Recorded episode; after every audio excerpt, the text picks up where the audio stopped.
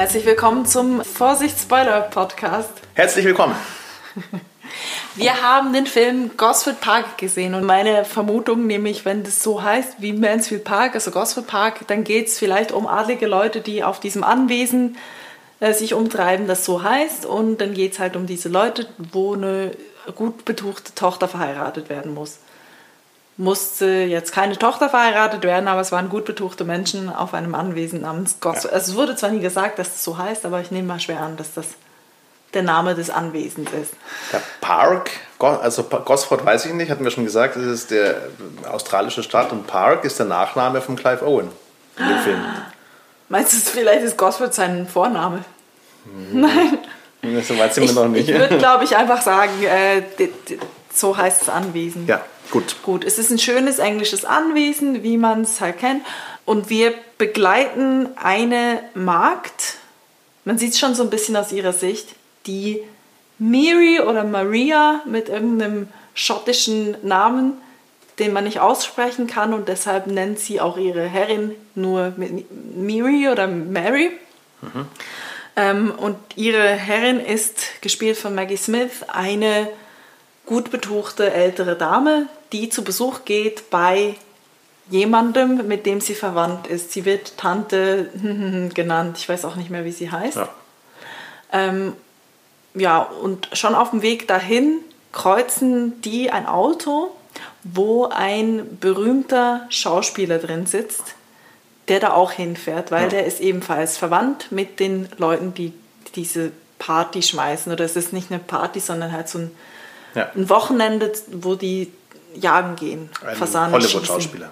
Genau, ein britischer Hollywood-Schauspieler ist unterwegs und er nimmt mit einen Hollywood-Produzenten aus Kalifornien, der wiederum auch seinen Bediensteten dabei hat, gespielt von Ryan Philippi. Der, Ryan aber, Philippi, genau. der aber komischerweise Schotte sein soll. Ja, nein.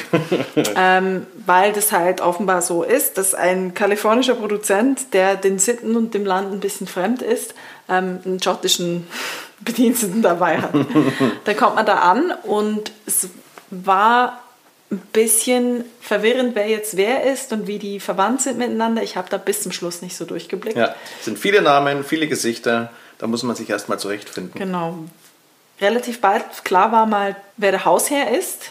Mhm. Der William, ähm, gespielt von Michael Gabon, Gabon, weiß nicht, den kennt man auf jeden Fall mhm. auch aus ja. diversen britischen BBC-Produktionen oder Shakespeare-Verfilmungen mhm. oder Jane Austen-Verfilmungen oder Doctor Who oder was auch immer.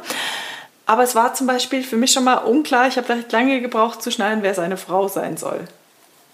Was aber relativ bald etabliert wurde, und deshalb war es vielleicht auch schwierig herauszufinden, wer seine Frau ist, ist, dass er mit allen Frauen so ein bisschen ähm, äh, nett umging, mhm. nahe kam. Ja. Also das wurde recht bald und recht offensichtlich etabliert. Der Hausherr, der toucht alle Frauen Der ist touchy, genau. Genau. Der touchy Hausherr, so können wir ihn Der touchy William. Merken. Touchy William. und das, genau. das, wurde auch der Markt gleich gesagt am Anfang, pass auf, der Hausherr ist touchy. Ja. Dann haben wir seine Frau, die relativ, ja, also die scheint nicht besonders involviert zu sein. Der ist recht, der ist es eigentlich egal alles. Mhm. Die der ist alles. Zündet ja auch mal einen Joint an, glaube ich. Ja, ne? das sah so ähm. aus, ja. Hat sie wahrscheinlich von Robert, den Joint hat sie wahrscheinlich von Robert Altman noch in der Hand gehabt, von der Drehpause, hat sich gedacht, komm, bau mal mit ein. Bau mal mit ein.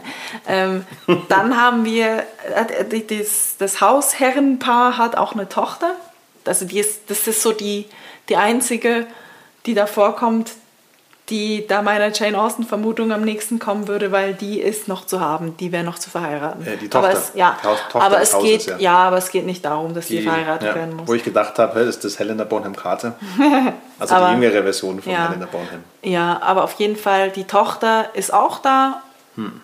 Die spielt nur insofern eine Rolle, dass die vermutlich eine Affäre hat mit einem der Gäste, von dem ich auch nicht genau schnell, wie der zu der Familie steht aber der ist auf jeden Fall da mit seiner Frau und der behandelt die ganz fies. Der, ja.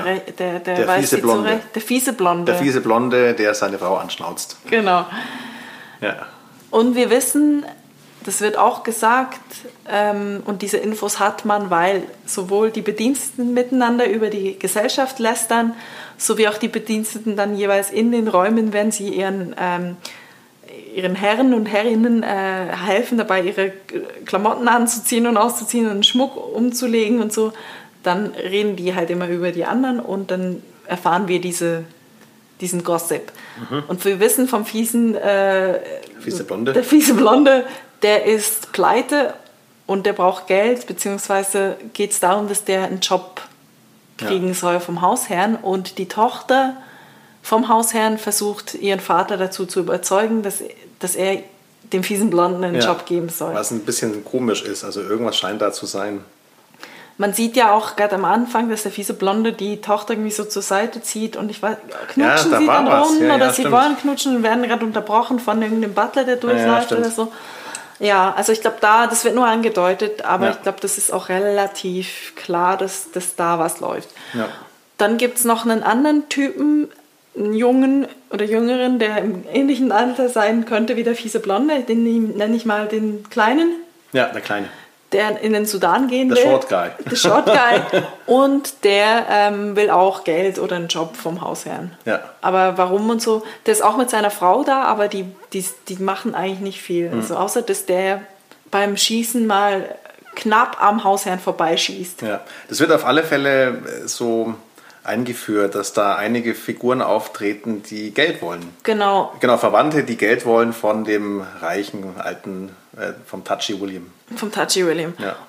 Genau, auch die Tante, die wir da quasi begleiten über ihre Zofe, da stellt sich auch heraus, dass die irgendwie eine ein Taschengeld oder wie sagen wir halt so einen Geldbetrag, einen fixen kriegt von diesem, vom Touchy William. Ja, eine Allowance. Eine Allowance, das, genau. Ja, eigentlich Wort, ist das oder? Taschengeld, aber. Ja, also, ja die bekommt Taschengeld. Die kriegt Taschengeld vom Touchy William, der wahrscheinlich irgendwie ihr Bruder oder so wahrscheinlich ist. Jedenfalls, die kriegt von ihm Geld, aber das will er abstellen und das erfahren wir mhm. auch. Also die Tante, der Kleine und der fiese Blonde, mhm. die wollen alle Geld von Mindestens ihm. die. Oder einen Job. Ja. Dann ist noch Tywin Lannister da. Ja der, der Schauspieler, der Charles Dance. Charles, Charles Dance, Charles Dance, ja. Wahrscheinlich Dance, weil das ist ja, ein Brite.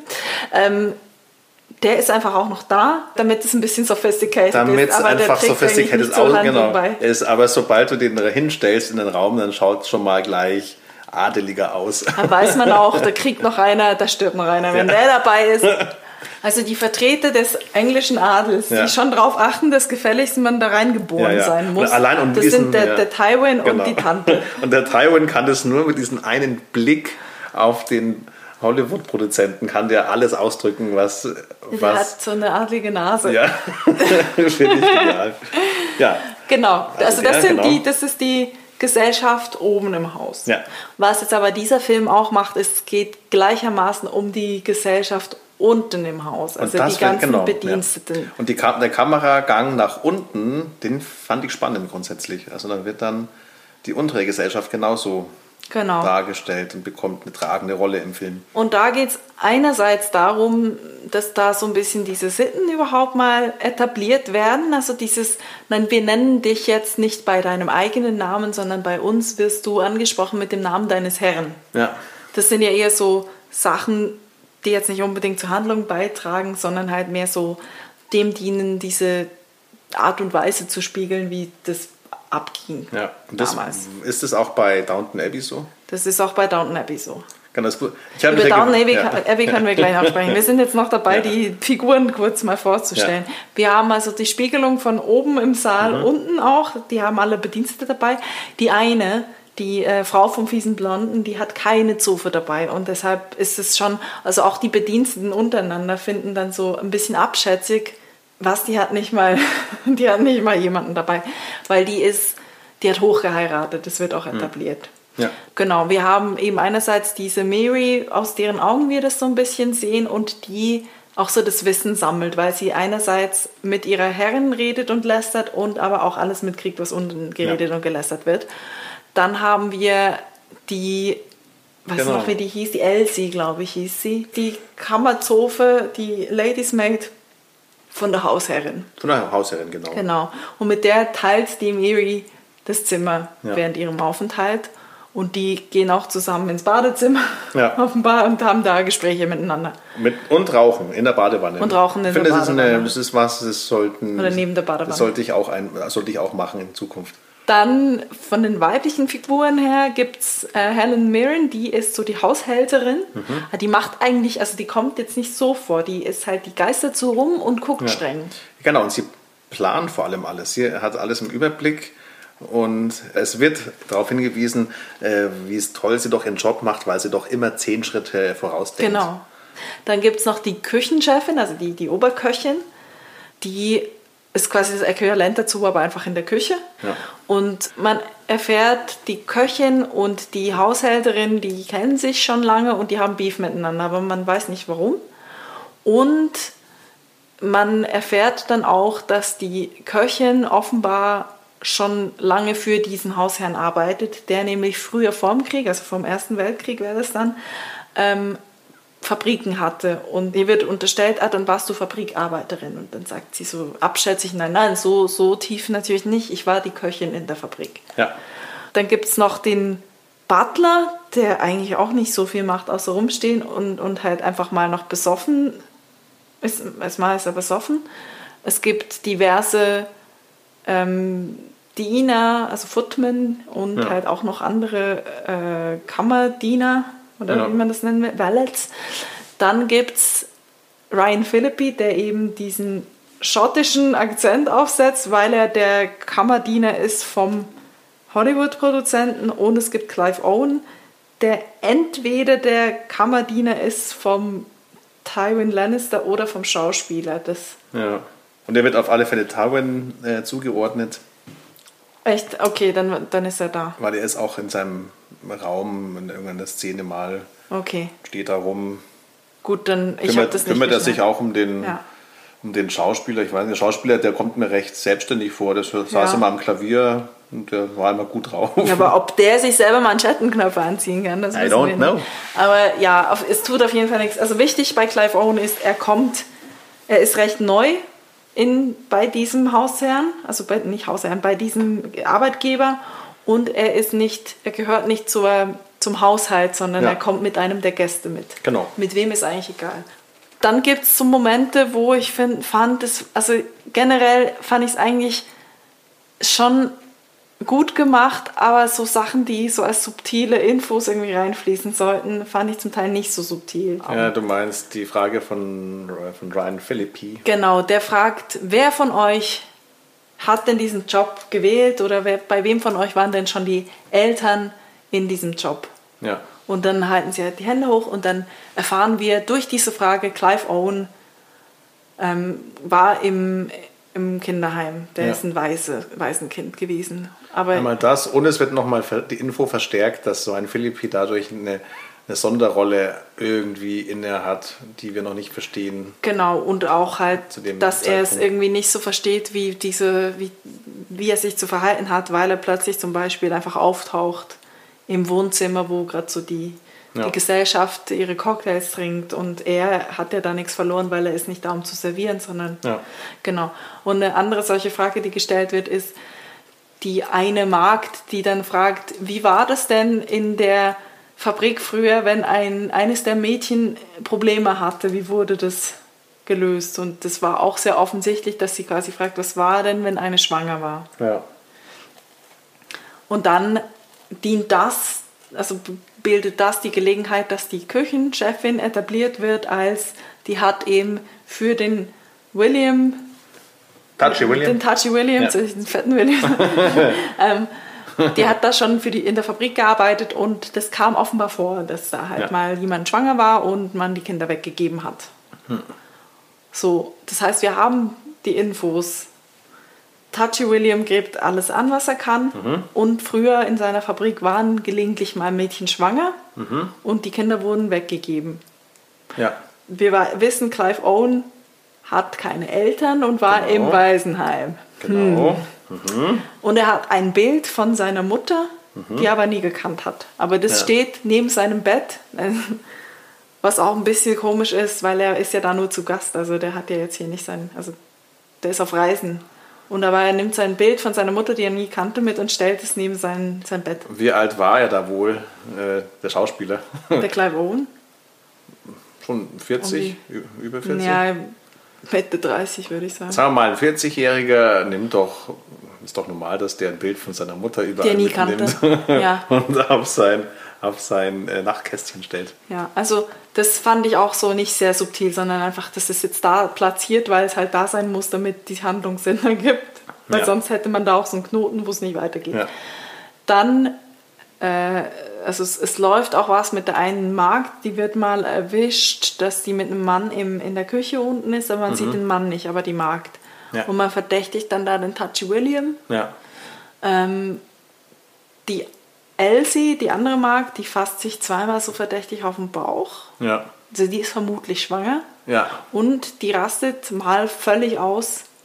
Wo äh, ist sie? Also da muss sie aushelfen beim, äh, beim Servieren und äh, die Hausherrin greift den Hausherrn an und die Magd verteidigt ihn. Also die, ja. die schnauzt dann die Hausherrin so an. Boah, die ist dann danach auch natürlich entlassen und ja. äh, geht okay, ab da weiß man dann, okay, und der Hausherr toucht sie auch mal so ab. Aber da dachte ich erst noch so, okay, nicht da läuft was, sondern er toucht halt einfach alle. War das die Szene, wo Elsie, war das die Elsie? Ja, die Blonde. Die Blonde, ja. ja. Elsie heißt sie. Ähm, als sie da den Hund vom Touchy William rumträgt. Genau.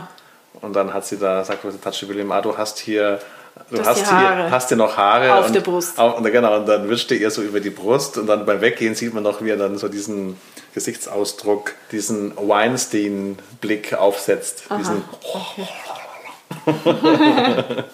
ja, der lüsterne alte ja. Blick. Do it like, genau, okay. Ja. Den Do It Like Harvey Gut. Blick. Von dem her ist eigentlich, weil eben, dass der touchy ist, das wird dir gleich gesagt. Und, aber dann wird auch klar, okay, der, der ist immer noch touchy und wahrscheinlich läuft da was mit dieser Markt. Ja. Dann wissen wir auch, die Hausherrin, die, hat's, die ist auch nicht viel besser, die macht es einfach subtiler und weniger aufdringlich weil die lädt dann schon recht bald auch den Ryan Philippi zu sich aufs Zimmer ein. Und ähm, wir wissen, irgendwas ist komisch mit dem Ryan Philippi. Der, ist, äh, ja. der weiß nicht, was sein Platz ist. Gut. So. Das war jetzt die Übersicht, das Who is Who, was so in der ersten Filmhälfte ausgebreitet genau. wird. Ja, also die erste Filmhälfte, da geht es halt einfach nur darum, erstmal zu etablieren, wo sind wir und mit wem. Genau.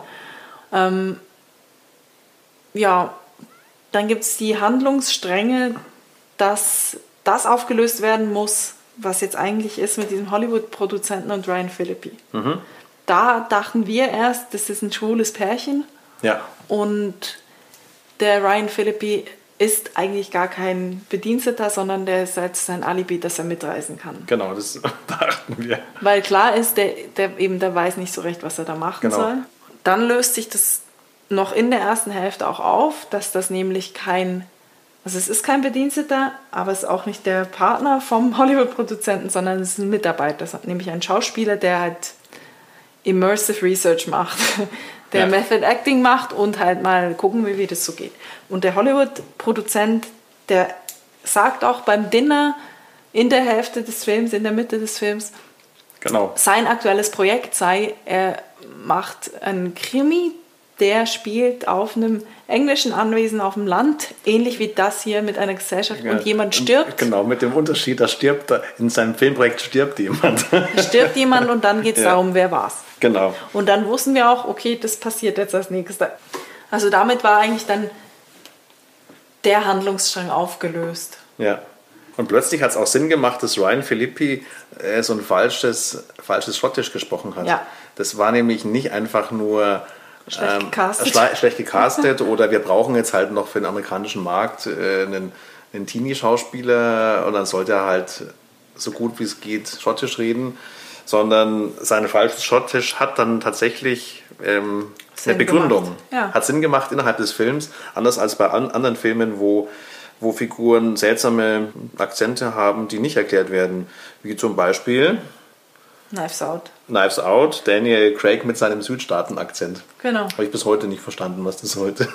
Ja, dann haben ähm, wir den anderen Handlungsstrang, ähm, ist natürlich dann, wer, wer hat den, den Touchy William umgebracht? Genau, also wir sind jetzt bei der Hälfte des Films. Genau. Dann, was passiert eigentlich? Plötzlich geschieht das, was, vorher der Hollywood-Produzent in, in seinem Film angesprochen hat, nämlich es geschieht ein Mord und tatsächlich geschieht ein Mord. Und dann gibt es diese Szene, wo man unbekannte Füße sieht, die da sich rausschleichen, andere Schuhe anziehen und dann mhm. sich in die Bibliothek, ins Arbeitszimmer reinschleichen und den Touchy William dann von hinten von vorne erstechen. Was, was? Wie, wie meinst du? Das Messer ja. hat er ja dann von vorne ja, ja. in der Brust. Aber die Filmaufnahme, wie sich jemand anschleicht, war von hinten. Ja, nee, der hat ja auch so von vorne gestochen. Genau. Das, das stimmt schon. Okay.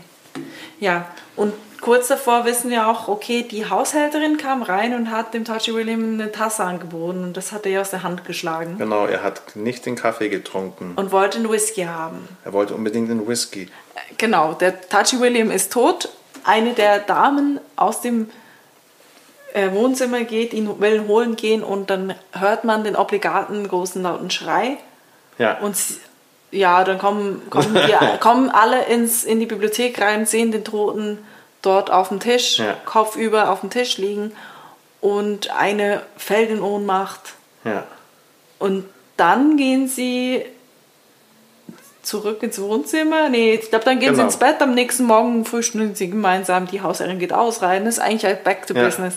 Ja, aber Moment, also es gibt diesen Bruch im Film, äh, dieser Mord. Es ist natürlich eine krasse Wendung im Film. Mhm. Und die wird vorbereitet durch einige Minuten, die ich schon ziemlich cool fand. Da war erstmal die Musik plötzlich im Vordergrund. Da war mhm. der Schauspieler, der gesungen hat. Und das ganze Haus war begeistert und die, und die Bediensteten lagen auf den Treppen und haben getanzt und genau. haben einfach mal für ein paar Minuten ihr hartes Leben vergessen und haben einfach nur Musik gehört. Ja. Und das war praktisch auch die Szene, wo dann die Vorbereitung getroffen wurde für diesen Bruch im Film. Man hat nämlich gesehen, wie plötzlich sich Leute entfernen aus der Szene, aus dem Blickfeld. Der Kellner, Butler, der sagt, er muss mal eben an der Rauchen gehen. Dann der fiese Blonde, der sich rausschleicht. Dann der Short Guy, der sich auch rausschleicht. Es verschwinden plötzlich Leute. Dann fragt man sich natürlich, okay, was ist da? Wer ist sonst noch unterwegs? Ähm, Clive Owen, der war in seinem Zimmer unten gelegen, glaube ich. Oben? Oben, achso, oben. Die Zimmer sind oben. Achso, okay. Also sein, er lag in seinem Zimmer, dann wer ist noch? Äh, Ryan Philippi. Ryan Philippi, der sowieso ständig hin und her läuft. Und dann geschieht dieser Mord und dann ist natürlich die große, dann kommt die Agatha Christie-Frage, who did it? Who done it? Es gibt sogar ein Filmgenre, das heißt Who Done It, ein Who Done It Film. Jetzt wird der Film zu einem Who Done It Film. Jetzt sind wir ja praktisch in der zweiten Hälfte des Films. Es kommt eine neue Figur hinzu, der Kommissar. Ja, der Ins ich weiß gar nicht, Inspektor, der, der Polizist, der Inspektor, der, der also Stephen Fry. der, sagen wir, was, wie sagen wir, Kommissar? Ja, als Deutscher würde ich sagen Kommissar. Okay. So heißen die auch in Tatort. Tatort genau. Okay. Und er hat seinen Gehilfen dabei, den Dexter. Ja. Jetzt geht es darum, wer hat diese schreckliche Tat begangen. Und ja, das ist der Humor, den jetzt Peter Altman herausarbeitet, nämlich die machen einfach weiter, als wäre nichts gewesen. The show must go on. Ja, und sowieso ist eigentlich der Inspektor, der kommt der trägt nicht so viel zur Handlung bei. Der zitiert halt Leute dann zur Befragung irgendwo hin und die, die sagen dann halt, nö, ich habe, also nein, nein, nein, ich war's ja. nicht. Und die alte Tante, also da wird dann, werden halt Loyalitäten nochmal gezeigt, dass natürlich dann auch die, dass die, ähm, die, die Bedienstete von der alten Tante sich beweisen kann, dass sie eben eine gute Angestellte ist, weil sie dann eben nichts dem Inspektor sagt, ja, es geht um Geld auch bei ihr, sondern sagt, nee, ich weiß von nichts. Aber der Inspektor löst ja den Fall dann nicht. Also der naja. Inspektor sind ja eigentlich wir, weil wir versuchen den Fall zu lösen als Zuschauer und zusammenzusetzen, was wir wissen und ja, beziehungsweise der Inspektor müsste so sein wie wir, der müsste kritisch hinterfragen, aber der Inspektor als Figur macht es dann nicht. Er ist ein bisschen verwirrt. Er weiß, da gibt es auch eine Szene, wo er rausgehen will und dann will er nach rechts gehen und sein Gehilfe, der Dexter, der eigentlich die Sachen viel besser im Blick hat, der sagt, nein, nee, nee, in die andere Richtung. Und auch die Fragen vom, äh, vom Inspektor sind nicht zielführend. Er fingert auch rum an den Whisky-Sachen ja. und dann sagt der, der andere Typ, nee, nee, die haben wir noch nicht auf Fingerabdrücke. Ja. Und, das, und das wissen wir ja dann aber auch, okay, die, die Hausherrin hat ja da dem Hausherrn, bevor er gestorben ist, noch einen Whisky ausgeschenkt. Ja, genau. Also zumindest da wäre dann die, ich glaube, da sind wir jetzt schon bei einem Interpretationsteil eigentlich, dass da auch wieder gezeigt werden sollte, dass es eben, dass in so einem Haushalt eben nicht nur die feinen Leute sind, sondern auch die ganzen Bediensteten. Weil der Inspektor verdächtigt erstmal schon gar keinen von denen, von den Bediensteten. Und er mhm. sagt auch, nein, wir befragen hier nur die wichtigen Leute, nur die, mhm. die den Hausherrn in, in irgendeiner Weise kannten. Ja. Und damit schließt er schon mal alle Bediensteten aus. Ja. Und diejenige, durch deren Brille wir eigentlich die Szene beobachten oder den ganzen Film beobachten, ist diese Mary Mary Markt, die in beide Welten einen Einblick hat, weil sie da einen angehört und bei den anderen immer dabei ist. Und die löst ja eigentlich den Fall, weil die hat alles ja. mitgekriegt. Und für die ja. gibt es eben auch noch die Menschen, die unten sind, weil sie da selber dazugehört. Genau. Und weiß dann natürlich, löst sie dann auch den Fall. Genau, sie löst den Fall. Die erkennt nämlich, dass Clive Owen ähm, weiß, dass sein Vater der Touchy William ist. Genau, aber er weiß nicht, wer seine Mutter er ist. Er weiß aber nicht, wer seine Mutter ist. Genau. Aber seine Mutter weiß, dass er sein, ihr Sohn ist, weil sie sich auf dem Foto erkennt, dass er auf seinem, so sehr auffällig auf seinem Nachttisch platziert Genau, und da haben wir dann erfahren, dass die Mutter Helen Mirren ist, die, die, die Haushälterin. Die Haushälterin, Chefin, Haushälterin, ja. ja. Genau, also die Auflösung ist, der Tachi William hat einfach reihenweise Frauen geschwängert, früher schon, und die Kinder, die wurden dann jeweils weggegeben. Und zwar nicht in ein besseres Leben, sondern ins Waisenhaus. Ja. Was aber sie auch erst da schnallt, dass das eben, also sie sieht, hat es auch erst erkannt, als sie dann gemerkt hat, dass der Clive Owen ihr Sohn ist, dass eben mit ihrem Kind damals nicht, dass das nicht wegadoptiert wurde in eine gute Familie, wie man es ihr damals gesagt hat, sondern es wurde ins Waisenhaus gegeben.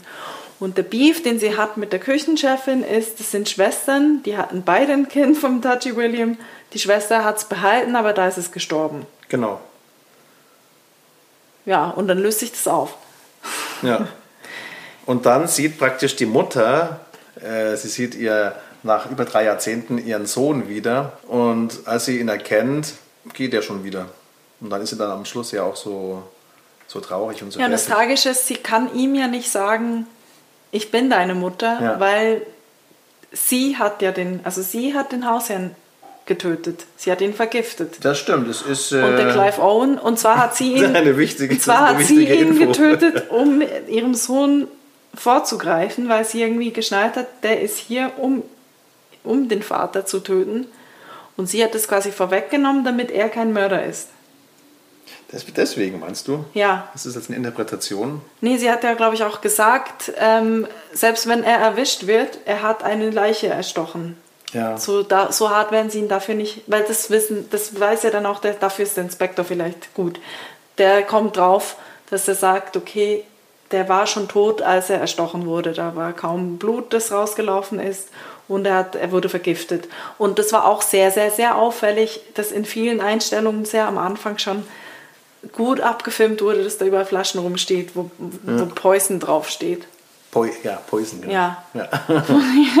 ich fand es jetzt echt so zum Teil sehr, sehr in your face, die subtilen Hints, aber ja, letztendlich. sonst machen? Also, also oder, oder wie soll ich sagen, man muss es, oder also wir haben es eigentlich schon erraten, bevor der William überhaupt gestorben ist, haben wir schon gesagt, sie ist die Mutter, weil sie so auffällig auf dieses Bild ja. drauf geguckt hat. Das ist klar war, okay, sie oder irgendwie jemand, der sie, ja. sie kennt, also sie ist entweder die Mutter oder sie ist diejenige, die der Mutter das Kind weggenommen hat mhm. und weggegeben hat.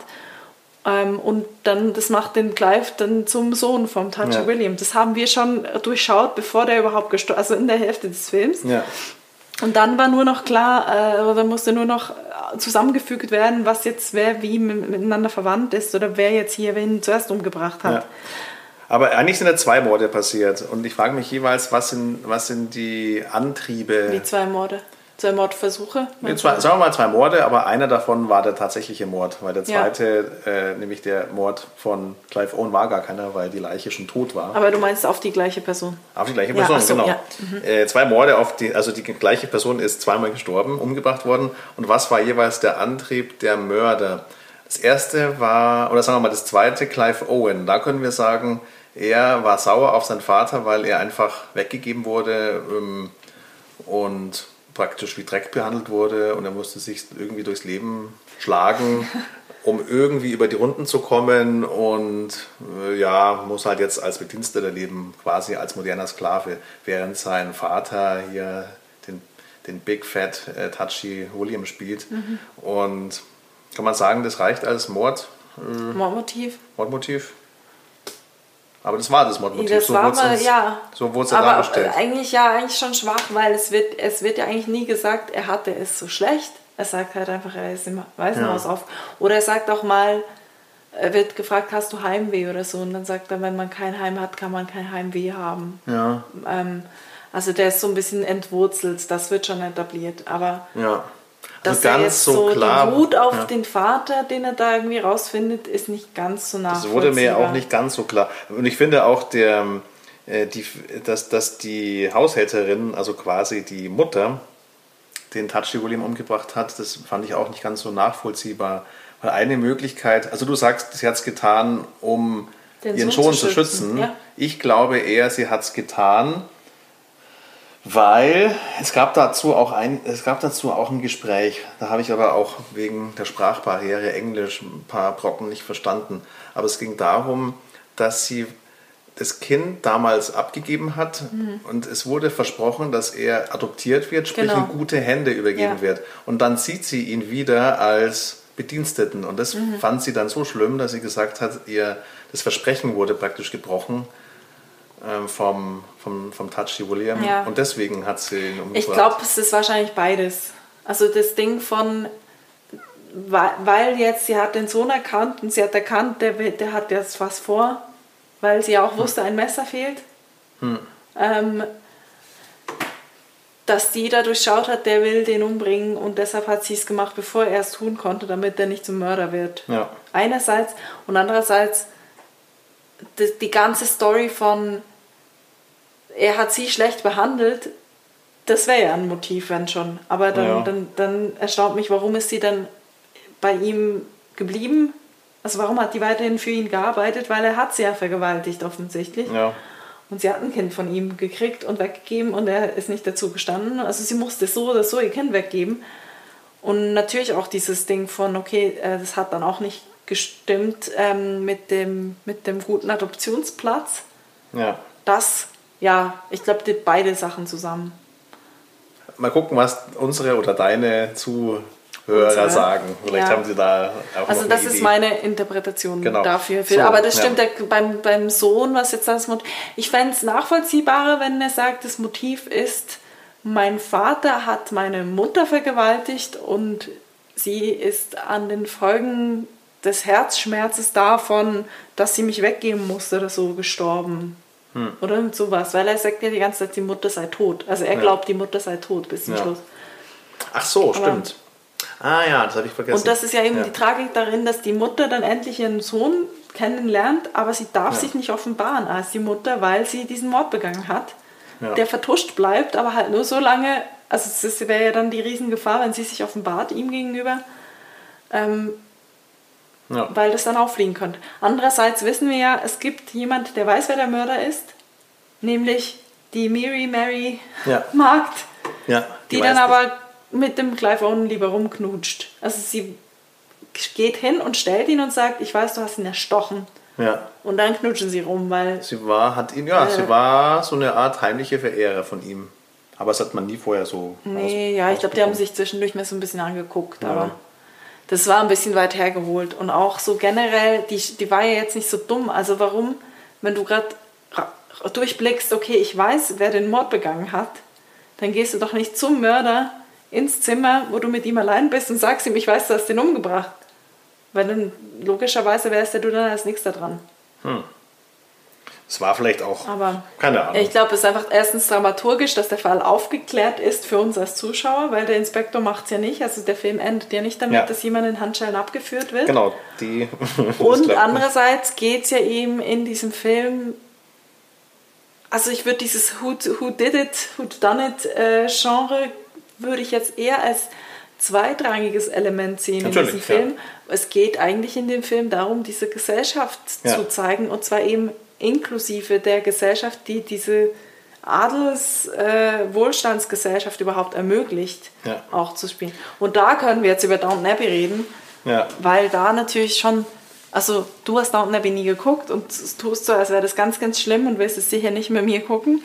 Äh, ich hatte, und das, dafür fand ich es jetzt eigentlich ganz passend, dass du diesen Film ausgewählt hast, ich hatte die, die ersten Jahre, die ich nach Berlin gekommen bin, ähm, war ich über Weihnachten immer auch hier und habe gearbeitet oder als ich noch studiert habe, halt äh, saß ich zu Hause und hatte sturmfrei in meiner WG und habe da irgendwie so die Tradition entwickelt, dass ich über die Feiertage einfach Downton Abbey gebingewatcht habe.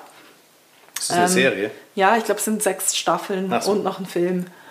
Und da geht es auch eben genau darum, dass so eine adlige Familie mit schönem Sitz auf dem Land irgendwo in England äh, dieses Anwesen verwalten muss und das offenbar doch nicht so revolutionäre daran ist eben auch, dass es genauso auch um die Bediensteten geht, die dieses Haus ähm, im, im Schwung behalten und nicht nur um die Adelsfamilie. Genau, da können wir sagen, da haben sich die Serienmacher Gosford Park erstmal angeguckt.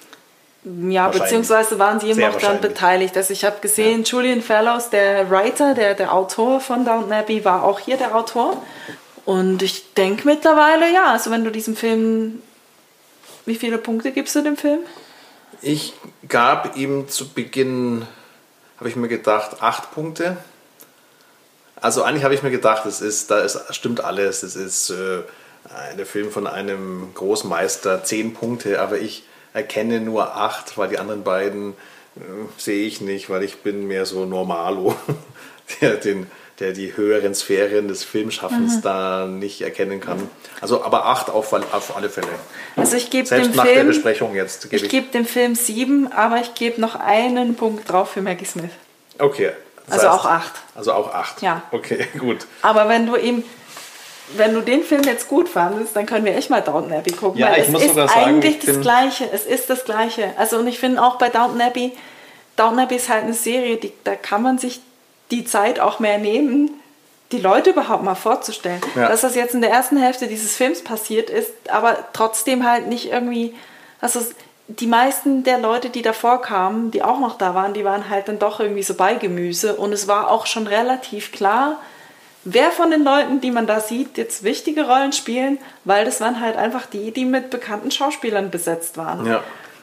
Also eben, ich finde, ich würde jetzt sagen, äh, an dich oder auch an unsere Zuhörer, wer jetzt Gosford Park gut fand, und zwar, also wenn, wenn man Gosford Park gut fand, weil es, also den, den Sherlock Holmes, äh, Agatha Christie, Christie, ähm, Christie Aspekt, wenn man den Aspekt gut fand, dann würde ich sagen, guck Knives Out oder eben lest Agatha Christie oder Sherlock Holmes. Wenn einen aber an diesem, wenn einem an diesem Film jetzt nicht nur das Wer war's gefallen hat, sondern dieses, wie funktioniert so ein Haushalt in Ja. so einem Anwesen und wer ist da mit wem verbandelt und wer ähm, hat welche Interessen und wer lästert über wen und was sind hier die Kommunikationswege, äh, Wege, wie so ein Gerücht sich dann verbreitet oder was sind auch eben die Interessen dahinter, dass jetzt der dem heiraten muss Ja. oder da aufpassen muss, dass der nicht mit dem erwischt wird und so, Ja. dann guckt besser Downton Abbey. Ich möchte eins noch zufügen, ja. wenn ich hier Werbung mache für Downton Abbey. Downton Abbey hat dieser Aspekt, also eigentlich hat Downton Abbey alles, was Gosford Park auch hat. Also Gesellschaftsdarstellung und Krimi-Sachen und halt Gossip, wer mit wem, solche Geschichten. Zusätzlich, und was hat mir hier gefehlt, oder klar, hat mir jetzt nicht gefehlt, dass ich finde, das hätte es noch gebraucht, aber das war da nicht drin, ist aber bei Downton Abbey drin, ist, dass es auch so in den geschichtlichen Kontext noch mehr eingebettet ist in der Zeit, in der es spielt. Ja. Also Downton Abbey geht halt dann auch noch durch den Ersten Weltkrieg und dann siehst du halt, wie sie es zu einem, äh, äh, wie sagt man, so ein Zentrum einrichten im Haus, wo dann die verwundeten Soldaten kommen, um sich zu erholen äh, und so. Ja. Und, und wie die Monarchie an Macht verliert und also, also es ist mehr noch, es ist natürlich auch fiktionalisiert, das sind nicht echte Geschichten, die da erzählt werden, aber es findet in, einer, in einem zeitgeschichtlichen Kontext mehr statt, wo man, finde ich, auch noch so ein bisschen Geschichte vermittelt Ja, aber natürlich, aber da hast du ja auch die Zeit dafür Klar. in der Serie. Und die Zeit hast du nicht in Gosford Park und es ist eine gute Entscheidung, dass sie gar nicht erst versucht haben, jetzt Richtig. auch noch Krieg und Politik irgendwie noch ein Da war ja auch kein Krieg. Äh, ja, es Das war, er war, Einzige, aber er war, er das Einzige was war, ist, dass ein Bild da hing vom König beziehungsweise vom vorletzten König. genau. Genau. Ähm, Gab es denn, also ich überlege mir immer, wenn ich, wenn ich so ein, äh, über einen Film äh, urteilen soll, gäbe es denn Sachen, die man hätte weglassen können. Also ein stimmiger Film wäre ja eigentlich so, dass man sagt, mir, ich, mir fällt nichts ein, was jetzt überflüssig war. Und ich muss sagen, bei dem Film, doch, da könnte ich mir jetzt schon sagen, zum Beispiel gab es Figuren, die waren jetzt nicht nötig, dass die auch noch, das waren halt dann so eher Statisten, aber dafür, dass es quasi dann Statisten sind, ähm, also zum Beispiel, also es gab un unter Deck bei den Bediensteten gab es Leute, die einfach rumgewuselt sind, die auch da waren. Das waren Statisten, die haben nicht gestört, weil da wurde nie, ja. ähm, da wurde nie suggeriert, dass man jetzt wissen müsste, wer die sind. Aber bei den Gästen, da gab es eben Leute wie Tywin Lannister oder auch diese zwei jungen Typen, die mit dem Auto irgendwie zu spät ankommen. Die waren für die Handlung völlig ja. irrelevant. Die waren einfach bei Gemüse, die waren auch noch da. Also, also ich würde sagen, man hätte streichen können, die zwei jungen Typen. Ja, die zwei Jungen, die noch dazu kamen, habe ich nicht verstanden. Weil die waren eigentlich nur da, um halt noch das war auch zu, too much eigentlich. Es hat sich dann irgendwie noch so in den letzten zwei Minuten oder so wurde noch klar, okay, der eine von den beiden Typen, das wäre jetzt so der Anwärter gewesen, dass der die Tochter heiraten soll. Und der andere Typ von den beiden war der, der halt was mit der Magd hatte in der Küche, wo man erstmal noch den, den Hausherrn verdächtigt hat. Ja. Also die haben halt noch aufgefangen, was irgendwie noch offen war an, an Loose Ends. Ja. Aber sonst die hätte man weglassen können. Und dann wäre es, weil als die aufgetaucht sind, habe ich mich gefragt, wer ist das, das jetzt noch? Und muss ich jetzt auch noch wissen? Also da war es dann eher ein verwirrendes Element, Was, dass die den noch beiden waren. noch? Ja. Ah, ja, ist klar, die hätte man nicht. Die gemacht. hätte man streichen können. Und dafür ja. halt die Zeit, die die die, die fünf Minuten Zeit, die die gekriegt haben, ja. hätte man brauchen können, um halt irgendwie eine der anderen Figuren noch ein bisschen besser ja. ausmalen zu können. Ja, die beiden haben Aber das ist schon sehr, sehr schon gesuchter Kritikpunkt. Ich fand es ja. jetzt, ja. hat jetzt auch also nicht den Film schlecht ihn, gemacht. Ja, also du würdest ihn schon empfehlen. Ich würde ihn empfehlen, ich würde ihn vor allem Leuten empfehlen, die Downton Abbey auch schon 50.000 Mal gesehen haben und halt äh, traurig sind, dass es keine weitere Staffel mehr gibt oder keinen weiteren Film ja. mehr gibt, weil das ist, eigentlich ist das der weitere Film. Es sind Sehr dann gut. halt andere Leute, aber es geht genau ums Gleiche. Sehr gut. Also du kannst noch dein Schlusswort anhängen. Das Redi hat das Schlusswort. Gut, ähm, wir empfehlen den Film mit 2x8 Punkten auf unserer ja. Skala. Aber ihr habt ihn ja jetzt schon gesehen oder wir haben jetzt euch verraten, wer der, wer der Mörder ist. Von dem ja. her, too late. Gut, das nächste Mal bin ich dran. Gut. Beziehungsweise würden wir uns natürlich freuen. Das war ja jetzt die erste Folge in diesem eigenen Format. Und angestrebt wäre schon, dass also natürlich macht es uns Spaß, einander Filme unterzujubeln. Aber cool wäre natürlich auch, wenn wir Vorschläge von den Zuhörern kriegen würden, welche Filme wir uns anschauen sollen, wo dann keiner von uns beiden jetzt groß sich vorbereitet oder schon was weiß drüber. Das wäre doch toll. Also gerne äh, Vorschläge schicken. Ähm, ich habe noch keine eigene Mailadresse oder so eingerichtet. Ihr könnt euch gerne melden an meine andere Podcaster-Mailadressen. Es wäre zebipod at gmail.com. Schreibt es auch nochmal in die Show Notes. Oder auf Instagram oder auf Twitter über die äh, Nachrichtenfunktionen könnt ihr euch auch gerne melden. Auch da bin ich at zebipod. Gut, dann hören wir uns beim nächsten Mal.